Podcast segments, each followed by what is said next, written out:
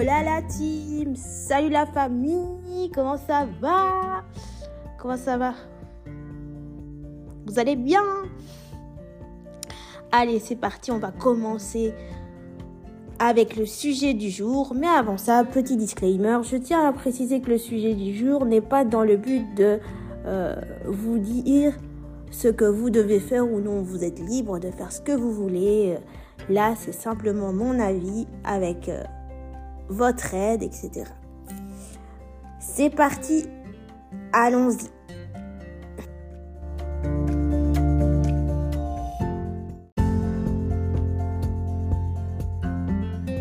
C'est parti, let's go. Aujourd'hui, on va parler de la chirurgie esthétique, ou comme on dit en anglais, surgery.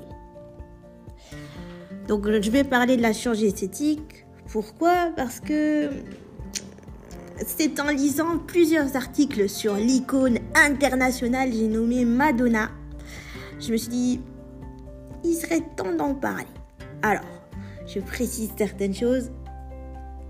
Madonna, c'est une star de ouf. J'adore ses combats, j'adore son engagement envers les femmes, envers plusieurs causes, etc.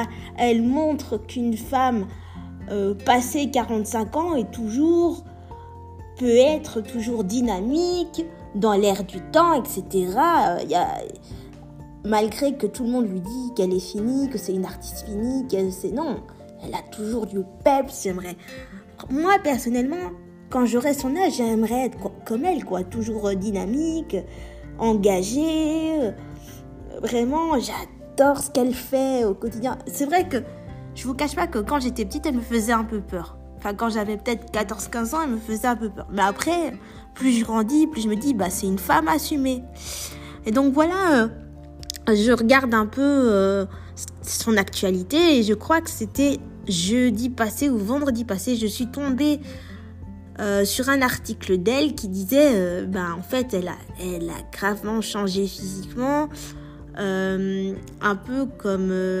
oui, elle a gravement changé physiquement. Elle a fait une chirurgie qui la rend totalement méconnaissable. Et c'est vrai que ça fait un peu peur. Mais encore une fois, elle est libre de son corps, elle fait ce qu'elle veut, elle est majeure et vaccinée. Moi, je ne suis pas là pour vous dire, vous ne devez pas faire ça. Je suis simplement là pour vous avertir parce que, euh, pour ceux qui ne me connaissent pas, enchantée, je m'appelle Yofine, je suis podcasteuse, mannequin, etc. Et dans ce podcast, je parle notamment des dérives de la beauté, de, de l'esthétisme, de la pop culture et du cinéma. Donc là, je suis juste là pour vous avertir, mais vous êtes en droit de faire ce que vous voulez. Donc oui, Madonna est méconnaissable à 64 ans, elle est vraiment méconnaissable. C'est euh, ça fait presque peur, mais d'un côté, je me dis elle assume totalement le fait de, de ne pas vouloir vieillir et c'est ça qui est bien. Il y a des femmes qui assument totalement leur vie vieillesse et ça c'est bien aussi. Donc les, les, deux choix sont ok. Hein. Il n'y a pas de souci pour moi. Il n'y a aucun souci. Mais c'est vrai que plus je regarde son visage, plus ça me fait flipper.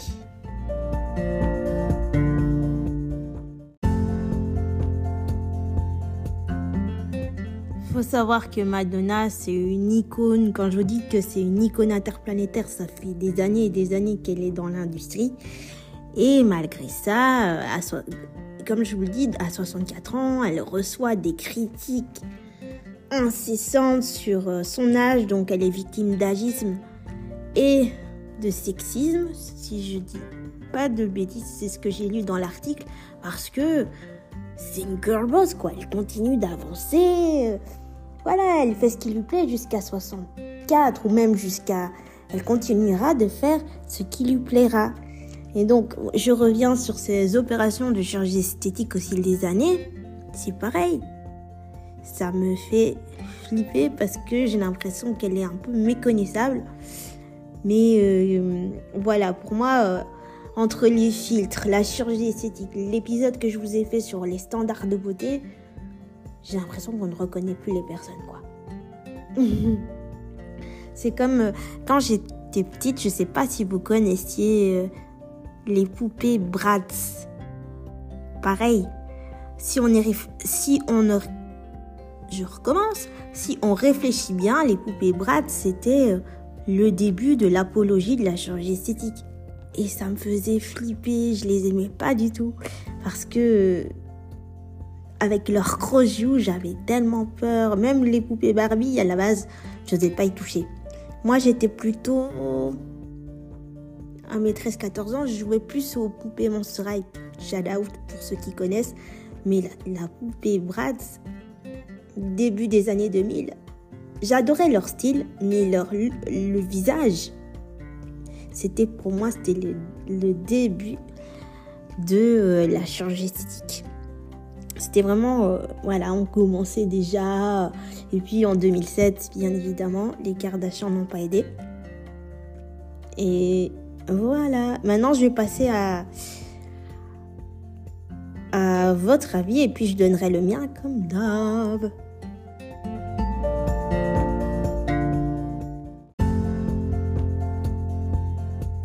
Alors, vous avez été 57% à me dire que vous étiez contre sur Instagram.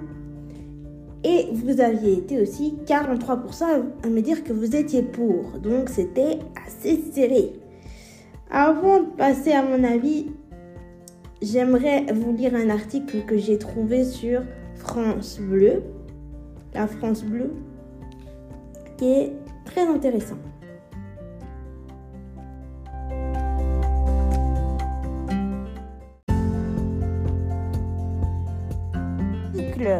L'article s'intitule La désinformation sur la chirurgie esthétique, les jeunes et les réseaux sociaux. Donc je vous lis quelques extraits. On sait, les réseaux sociaux peuvent être le vecteur de beaucoup de désinformation. Nos jeunes y sont tout autant exposés que nous. Hélène Lee Boug, présidente de la fondation Reboot, qui lutte contre la désinformation, nous explique ce problème. 90% de nos actualités viennent des réseaux sociaux pour les adultes. C'est pareil pour les jeunes. Et notre, et notre sondage montre que les mêmes jeunes de 11 à 15 ans utilisent les réseaux sociaux et surtout TikTok pour se renseigner. Mais c'est une autre composante qui pose souci sur notre invité. Un jeune sur deux pense pense qu'un influenceur qui a beaucoup de followers qui les suivent sont des experts. Évidemment, influence, ça joue beaucoup. Notre invité va plus loin. La confiance que l'utilisateur fait se base moins sur la réputation d'un média que sur la personne qui partage l'information. Alors comment se prémunir et prémunir nos jeunes de ces désinformations. Hélène Libouig vous donne quelques clés. Il faut consulter d'autres sources d'informations. Le problème qu'on a, c'est que les algorithmes des réseaux sociaux nous montrent que les gens pensent comme nous et n'ont pas de point de vue différent. La présidente de la fondation Reboot vous donne un second conseil et tout bête dans notre étant tout bête dans notre podcast. Donc ça, c'est avec un lien. Je parcours l'article en même temps que vous. Autre effet des réseaux sociaux sur nos jeunes, leur rapport à leur physique. Ah, ça arrive. Donc là, c'est le point qui parle de chirurgie esthétique. Depuis 2019, les 18-34 ans ont désormais davantage recours à la chirurgie esthétique qui que la tranche des 50-60 ans. Selon l'étude de l'International Master Course of Aging Skin, il y a un rapport clair avec les influenceurs qui suivent, qui suivent sur les réseaux sociaux. Les jeunes sont, trop sont très influencés par la télé-réalité. Les influenceuses. J'en appelle d'ailleurs à leur responsabilité. Il y a beaucoup d'images filtrées auxquelles les jeunes s'identifient. Selon notre second avis, Second invité, Adèle Louafi, chirurgien plasticien à Paris et président du syndicat national de chirurgie plastique. Face à ces demandes, Adèle Louafi assure refuser plus souvent qu'à son tour. Quand il y a des contradictions médicales, mais aussi plus subtiles comme psychiatriques ou psychologiques, il va plus loin. Quand un patient arrive en disant J'ai vu telle personne de la Trinité, je veux lui ressembler, on va essayer de calmer le jeu tout de suite. Évidemment, donc là, il nous informe que ça peut devenir dangereux. C'est pour ça qu'il calme le jeu. Parce que ça va trop loin.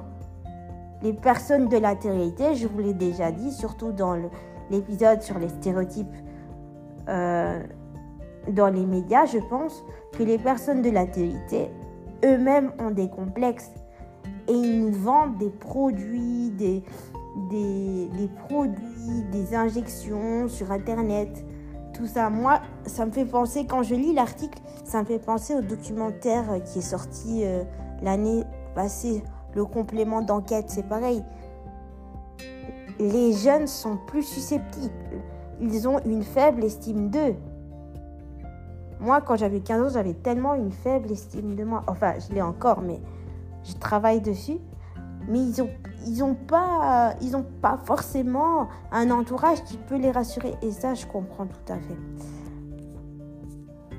Je continue encore un peu de lire l'article. Euh, les principales demandes concernant les les principales demandes concernent les lèvres, la poitrine, le fessier ou encore le botox. Donc voilà, je trouvais que c'était un article intéressant. Maintenant, maintenant, je vous donne mon avis, bien évidemment.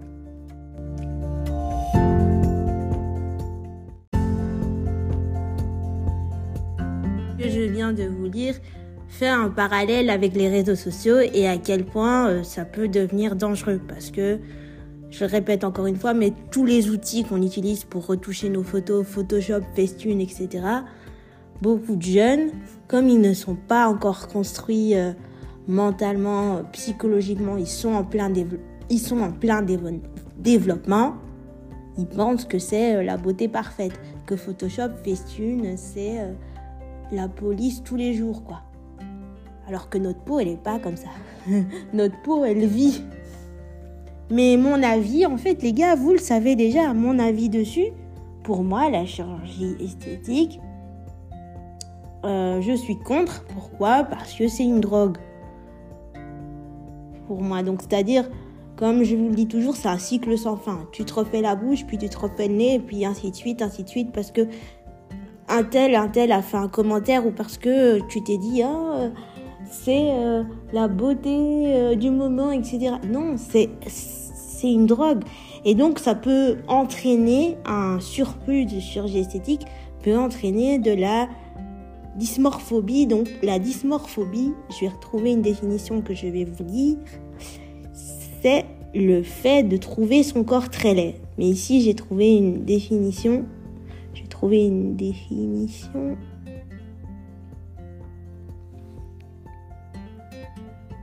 Dysmorphobie.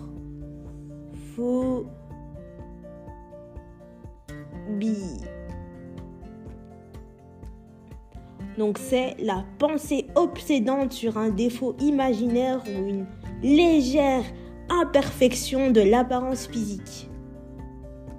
Donc la personne va avoir tendance à, trouver un, défaut qui, qui, lui semble affreux, une imperfection qui lui semble démesurée. Euh, il va trouver, il va avoir l'impression que son visage est disproportionné.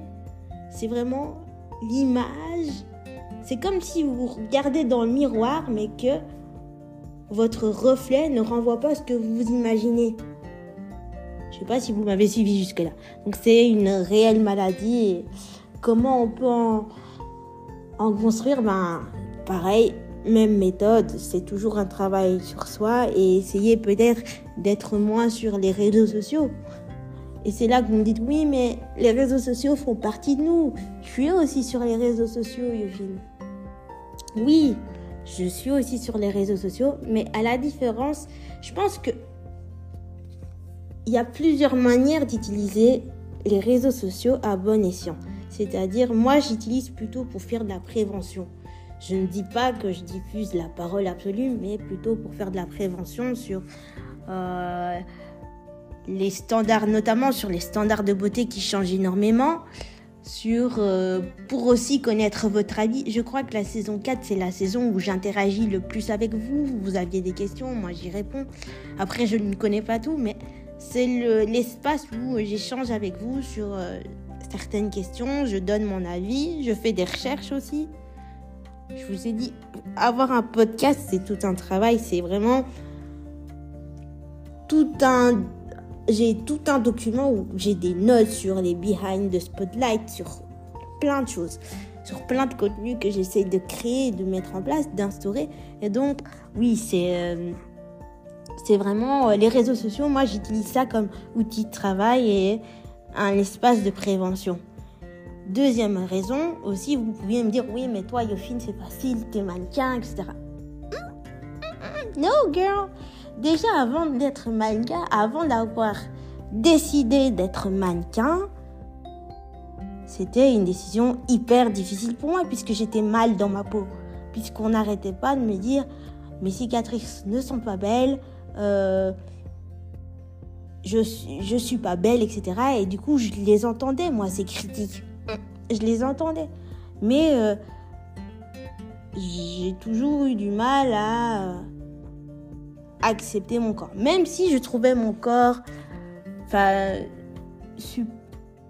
Ouais, je pense qu'à 15-16 ans, je trouvais mon corps. Euh, enfin, j'avais pas vraiment. Je crois que dans l'épisode sur les complexes, je dis que j'avais pas vraiment de complexe physique. J'avais pas vraiment de complexe physique. Mais je pense que quand j'ai voulu entrer dans ce milieu, c'était pour voir un peu de changement. Et pour essayer peut-être d'aider, euh, comme je vous dis, dans le but d'aider euh, les jeunes, les jeunes de notre de mon âge, les jeunes de 15-16 ans, à s'accepter tels, tels qu'ils sont. Mais si, euh, enfin, s'ils ne veulent pas, s'ils n'arrivent pas à s'accepter et qu'ils pensent que la chirurgie esthétique est mieux, ben, libre à eux, ils ont le droit. Donc voilà, c'est tout, c'est plein d'étapes différentes. On ne s'accepte pas en un jour. S'aimer, c'est totalement compliqué. C'est, ça passe par des chemins, etc. Et puis, moi, je pense aussi, c'est avoir, ce qui, ce qui aide aussi, c'est avoir un bon entourage. Quand on est bien entouré, ça peut aider, ça peut vous motiver à vous accepter. Alors quand on n'est pas très bien entouré, évidemment que ça n'aide pas du tout. Moi, euh, je suis finique, donc j'ai pas eu de grande sœur. Je sais pas, j'ai pas eu de de modèle. En, tout cas, quand on a un grand frère ou une grande sœur, on a toujours un modèle. Euh, sur qui euh, on peut compter, sur, quoi sur qui on peut sur, se, se reposer. Maintenant, il faut pas tomber dans la comparaison non plus. Hein. Il faut essayer de se dire, bah, moi, mon grand frère, il, a ses propres qualités, j'ai mes propres qualités, etc. Mais je n'ai jamais eu de, de modèle, j'ai jamais eu, à part mes parents, j'ai jamais eu de frère ou de sœur. Voilà, c'était comme ça. C'est, je crois que je me suis construite petit à petit toute seule. Il n'y a personne qui m'a dit, ouais, mais c'est mieux si tu faisais ça ou machin. Non, j'ai toujours été toute seule dans mes propres choix. Mes parents me guidaient, me guident toujours. Pourquoi je parle au passé? Me guident toujours. Mais j'étais toujours. Voilà, quand j'ai décidé de faire du mannequinat, par exemple, c'était moi et moi seule qui ai décidé de le faire. C'est. Voilà, personne ne m'a proposé l'idée. Je me suis dit, sur un coup de tête, vas-y. Vas-y, fonce. Donc vous connaissez mon avis par rapport à ça. Pour moi, je pense que la chirurgie esthétique, c'est une drogue. Dans tous les exemples que je vous ai cités, que ce soit euh, à travers les jouets de notre enfance, par exemple les brats, encore une fois, qui, qui, prônaient à l'époque la chirurgie esthétique. Euh, pour moi, ça prenait la chirurgie esthétique. On avait cette espèce de, de botox incessant avec les, les joues j'ai pris les brats. Pourquoi? Parce que les brats, je, ne je ne me reconnais pas, je ne m'y reconnaissais pas quand j'étais enfant et je ne me reconnais pas encore aujourd'hui. Les brats, c'est toute une génération. Euh, je crois que c'était de la génération de la youtubeuse Sananas qui adorait ses poupées. Mais moi, personnellement, je ne m'y reconnaissais pas. J'avais du mal. Et j'ai dit, j'ai cité une autre catégorie de poupées qui s'appelait, qui s'appelle Monster High. Oh, Monster High. Pour ceux qui connaissent, c'était tout, c'était ma vie. C'est toujours ma vie à l'heure actuelle. Je suis toujours l'actualité par rapport à ces poupées que Mattel a créées, mais quand j'avais une poupée Monster High en main, les gars, je me reconnaissais dans presque tous les personnages, puisque là, début des années 2010, l'année de naissance des poupées monstres, des poupées début des années 2010, je me disais, enfin, il y a une poupée qui me ressemble. Et surtout, ce qui est bien, c'est que c'était le début où la poupée pouvait renvoyer une image de femme indépendante. Ces poupées Monster High, elles renvoyaient une image de femme indépendante, libre, qui affirmait ses propres choix, qui s'habillait comme elle voulait, etc. Et c'était pas euh, parce que Barbie, moi par exemple, la poupée Barbie, j'avais euh, vraiment l'impression que c'était euh, la poupée basique, quoi. Elle, en même temps, elle a été créée dans les années 50, même un peu avant, mais c'était la poupée qui renvoyait que la fille doit être gentille, polie, qu'elle doit s'habiller correctement, qu'elle doit avoir les cheveux lisses. Et mon High, c'était mais l'opposé. Je vous montrerai des photos sur Instagram. Petite parenthèse, c'est fashionista on dit, donc F-A-S-H-I-O-N-I-S-T-A-H-A-N-D-I. Mais pour moi, Barbie et Monster High, c'était des univers totalement différents. Là, je me disais, après, peut-être que la tranche d'âge était aussi différente. Je crois que les poupées Monster c'était pour les enfants de 13-14 ans. Et que la poupée Barbie, c'était pour les petites filles de 6 à 9 ans, voire même plus. Mais la poupée Monster euh, ça y est. Euh, alors que tous les parents détestaient ce genre de poupée, puisqu'à l'époque, une poupée qui, qui avait un accoutrement différent était vue comme vulgaire, etc. Maintenant, on est plus libre. Pour moi, c'était acceptez-vous comme vous êtes et hop, je me voyais ambitieuse, je voilà, ça y est, je me voyais ambitieuse, j'avais des projets. Et mon personnage préféré dans les films ou dans la série animée Monster High, c'était Claudine. C'était Claudine Cléo. Claudine et Cléo, pourquoi? Parce que Cléo, elle était, c'était la reine, elle dirigeait le truc et hop, et hop, et hop. Personne ne pouvait lui dire pareil. Elles avaient le même caractère, je les aimais tous, mais pour moi, c'était euh, l'apologie de la femme indépendante, si vous voulez. Contrairement, enfin, les brattes aussi, je trouvais qu'il y avait une espèce d'indépendance, mais physiquement, c'était aimez-nous comme, aimez-vous comme vous êtes dans les Monster High. Et c'était, euh, voilà, c'était la femme peut devenir indépendante, elle n'a besoin de personne. C'était vraiment, elle peut se débrouiller toute seule. Et voilà, c'était vraiment ça et j'étais trop contente. Je disais, ouais, j'en ai, j'ai jamais eu de poupée Monster High.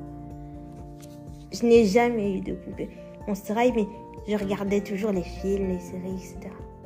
Donc voilà mon avis sur la chirurgie esthétique et comment euh, la chirurgie esthétique a, a, a été propagée, que ce soit euh, durant l'enfance avec la poupée Bratz, etc. Mais même la poupée Barbie, hein, c'était un peu l'apologie de la chirurgie esthétique. Parce qu'à l'époque, je crois que début des années 2010, c'était euh, aussi euh, l'apologie des, des, des Barbies. Je vais appeler ça Barbie humaine, où vous voyez euh, le fameux blond, les yeux bleus, les seins refaits, etc. Enfin bref. Voilà, voilà, j'espère que le sujet vous a plu et on se retrouve la semaine prochaine, je pense, si je suis pas trop fatiguée. Allez, bisous les gars